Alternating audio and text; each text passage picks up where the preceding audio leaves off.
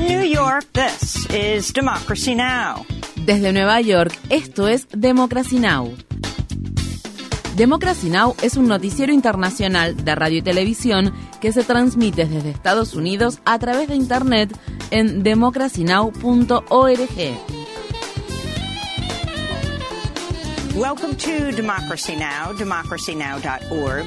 Bienvenidos a Democracy Now! en español democracynow.org barra es, el informativo de Guerra y Paz con Amy Goodman.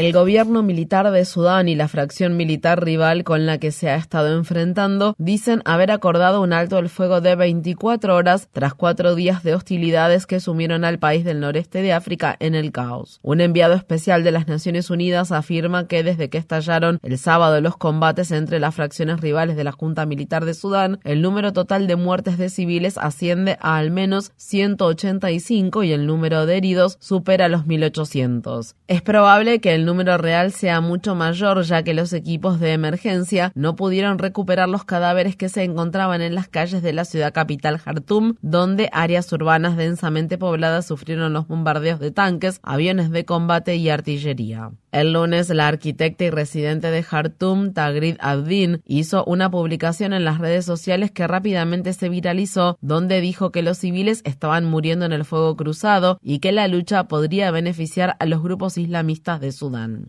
My only fear is that they come back to power uh, on the back mi único temor es que los grupos islamistas de Sudán regresen al poder como resultado de quien sea que gane esta idiotez, esta batalla ridícula que tiene a los civiles atrapados en el medio y no tenemos nada que ver con esto. Yo no tengo ninguna preferencia. Como saben, esta es nuestra nueva normalidad ahora. Más de una docena de hospitales han sido cerrados en todo Sudán, algunos de ellos tras haber sufrido daños por los bombardeos. Las organizaciones de ayuda humanitaria han suspendido sus operaciones en el país africano. Los funcionarios de la Embajada de Estados Unidos se han refugiado en el edificio de la delegación después de que un convoy diplomático de dicho país fuera atacado el lunes. Mientras tanto, el embajador de la Unión Europea en Sudán informa que fue atacado en su residencia de Khartoum. El secretario general de la ONU, Antonio Guterres, condenó enérgicamente los combates e hizo un llamado a las facciones en conflicto para que cesen las hostilidades e inicien un diálogo para resolver la crisis. En la ciudad de Kansas City, en el estado de Missouri, un hombre blanco de 84 años fue acusado de dos delitos graves el lunes después de que disparó e hirió gravemente a un adolescente negro que tocó el timbre de su casa por error. La policía dice que el dueño de la casa, Andrew Lester, no intercambió palabras con Ralph Yarn antes de abrir fuego con un revólver calibre 32 a través de una puerta de vidrio que se encontraba cerrada y herir al joven de 16 años en la cabeza y el pecho. El incidente ocurrió el pasado jueves. Yar se sometió a una cirugía para extraer fragmentos de bala y fue dado de alta del hospital el domingo para recuperarse en su casa. Lester estuvo libre durante varios días antes de ser arrestado. El fiscal de distrito de Clay, Zachary Thompson, anunció los cargos previo a responder las preguntas de los periodistas el lunes. ¿Hubo un componente racial en este caso? Como fiscal del condado de Clay, puedo decirles que hubo un componente racial en el caso.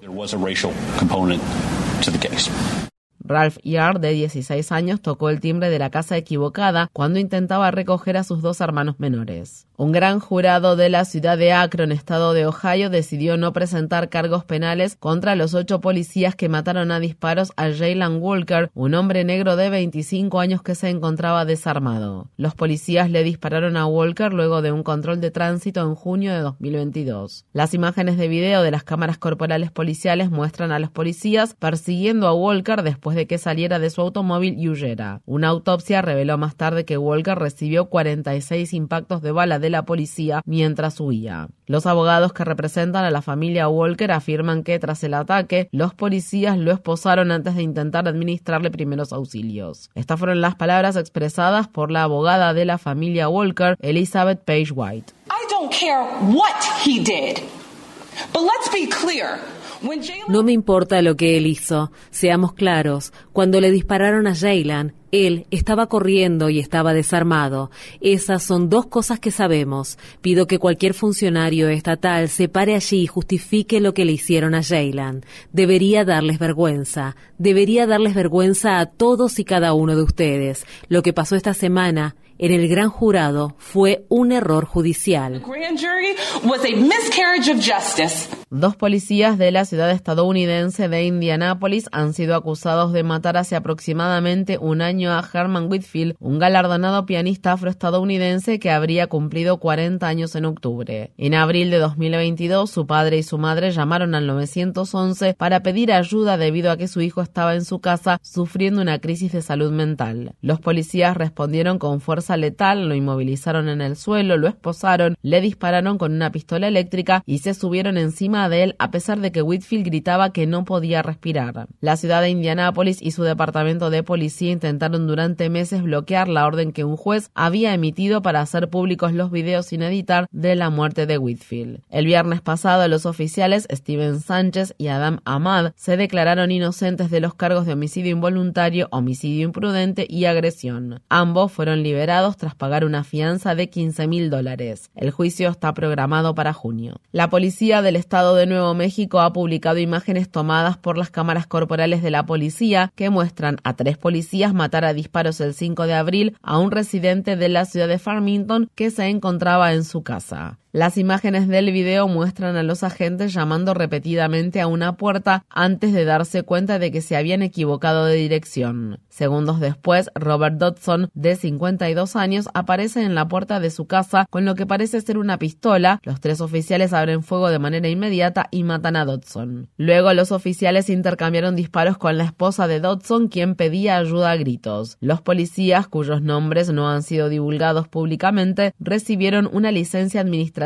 paga mientras esperan que la policía estatal investigue los hechos. Florida está a punto de unirse a Alabama para convertirse en los únicos estados en los que un jurado dividido puede imponer la pena de muerte. Se espera que el gobernador de Florida, Ron DeSantis, firme esta semana una legislación que permitiría condenar a los acusados a muerte, incluso si hasta cuatro miembros de un jurado de 12 personas se opusieran a la decisión. El impulso de la legislación tomó fuerza después de que el atacante de la escuela de la ciudad de Parkland fuera condenado a cadena perpetua debido a que el jurado no llegó a una decisión unánime sobre la condena a la pena de muerte. En otras noticias sobre el estado de Florida, el gobernador DeSantis está intensificando sus ataques contra Disney como parte de una disputa en curso que comenzó cuando la compañía criticó la ley No digas gay de Florida. El lunes, DeSantis amenazó con construir una prisión en los terrenos estatales que se encuentran en las inmediaciones del parque de atracciones Disney World.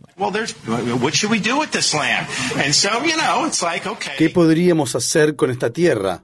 Entonces, como saben, la gente ha dicho, quizás se podría construir un parque estatal, quizás se podrían tratar de construir más parques de atracciones. Alguien incluso dijo, quizás sea necesaria otra prisión estatal. ¿Quién sabe?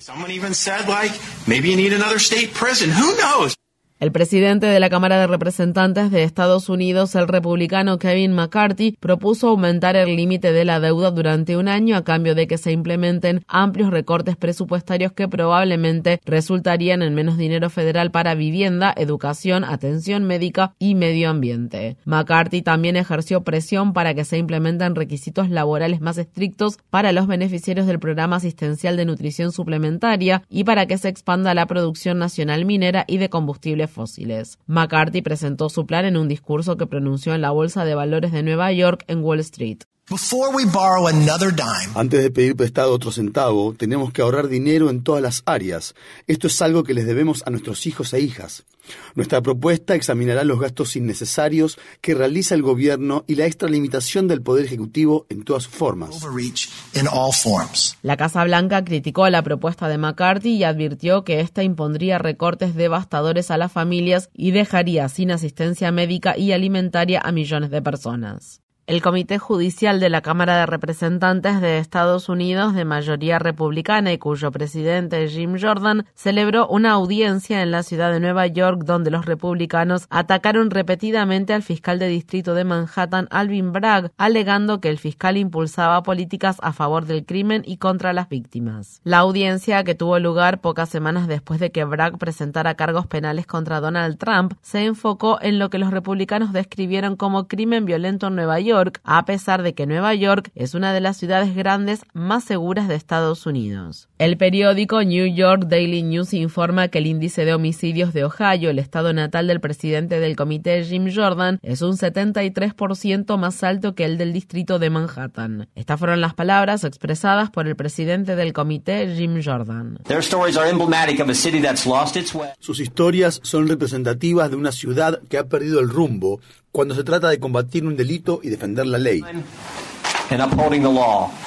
El congresista demócrata Jerry Nadler criticó a Jim Jordan por celebrar la audiencia en Nueva York y atacar al fiscal de distrito Alvin Bragg. El presidente del comité está siguiendo la voluntad de Donald Trump. Los republicanos del comité diseñaron esta audiencia para intimidar y disuadir al fiscal del distrito de Manhattan, que fue debidamente elegido, de hacer el trabajo para el que lo eligieron sus votantes. Ellos han exigido tener acceso al funcionamiento interno de un caso penal en curso, una información a la que saben que no tienen derecho a acceder. Han perpetuado las alusiones racistas y antisemitas que el señor Trump ha utilizado tanto contra el fiscal como contra el juez de este caso. Los republicanos del comité están utilizando sus cargos públicos y los recursos de este comité para proteger a su patrocinador político Donald Trump. Esto constituye un escandaloso abuso de poder.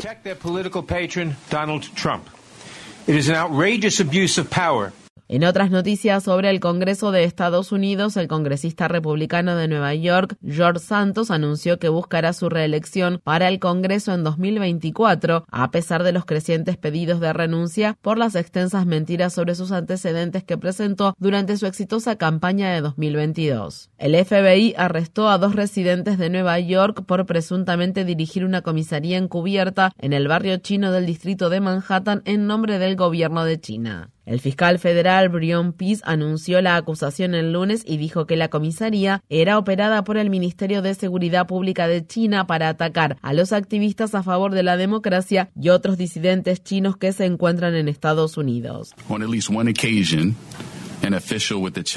En al menos una ocasión, un funcionario de la Policía Nacional China ordenó a uno de los acusados, un ciudadano estadounidense que trabajaba en la comisaría secreta, que ayudara a localizar a un activista a favor de la democracia de ascendencia china que vive en California. En otras palabras, la Policía Nacional China parece haber estado usando la comisaría para rastrear a un residente estadounidense en suelo estadounidense. El Ministerio de Relaciones Exteriores de China negó los cargos y acusó a Estados Unidos de emitir acusaciones infundadas. Un tribunal de la ciudad de Moscú le negó la libertad bajo fianza al periodista del periódico The Wall Street Journal, Evan Gerskovich, quien fue arrestado el 29 de marzo por cargos de espionaje. Durante su primera comparecencia ante el tribunal, Gerskovich estuvo recluido en un recinto de vidrio y metal. Aunque se lo vio sonreír de vez en cuando, sus muñecas exhibían las marcas de las esposas. De ser declarado culpable, Gerskovich enfrenta hasta 20 años de prisión. El embajador de Estados Unidos en Rusia lo visitó recientemente en su cárcel de Moscú e informó que goza de buena salud y se mantiene fuerte. En el estado de Nueva Jersey, activistas contra el cambio climático realizaron una protesta no violenta de desobediencia civil el lunes en el sitio de construcción de un proyecto de expansión para gas extraído mediante fracking. Si se completa, el proyecto East 300 Upgrade Project aumentaría el flujo de metano a través del antiguo gasoducto de la compañía Kinder Morgan que se encuentra en el estado de Tennessee. Entre las personas que fueron detenidas por la policía durante la protesta del lunes se encontraba Paula Rogovin, una veterana ambientalista y activista por la paz que pidió al gobernador demócrata de Nueva Jersey, Phil Murphy, que cancelara el proyecto. Gobernador Murphy, Usted lo prometió, prometió justicia ambiental, prometió aire limpio, agua limpia. ¿Y qué hace? permite que se construya esta horrible estación compresora, permite que se construyan gasoductos.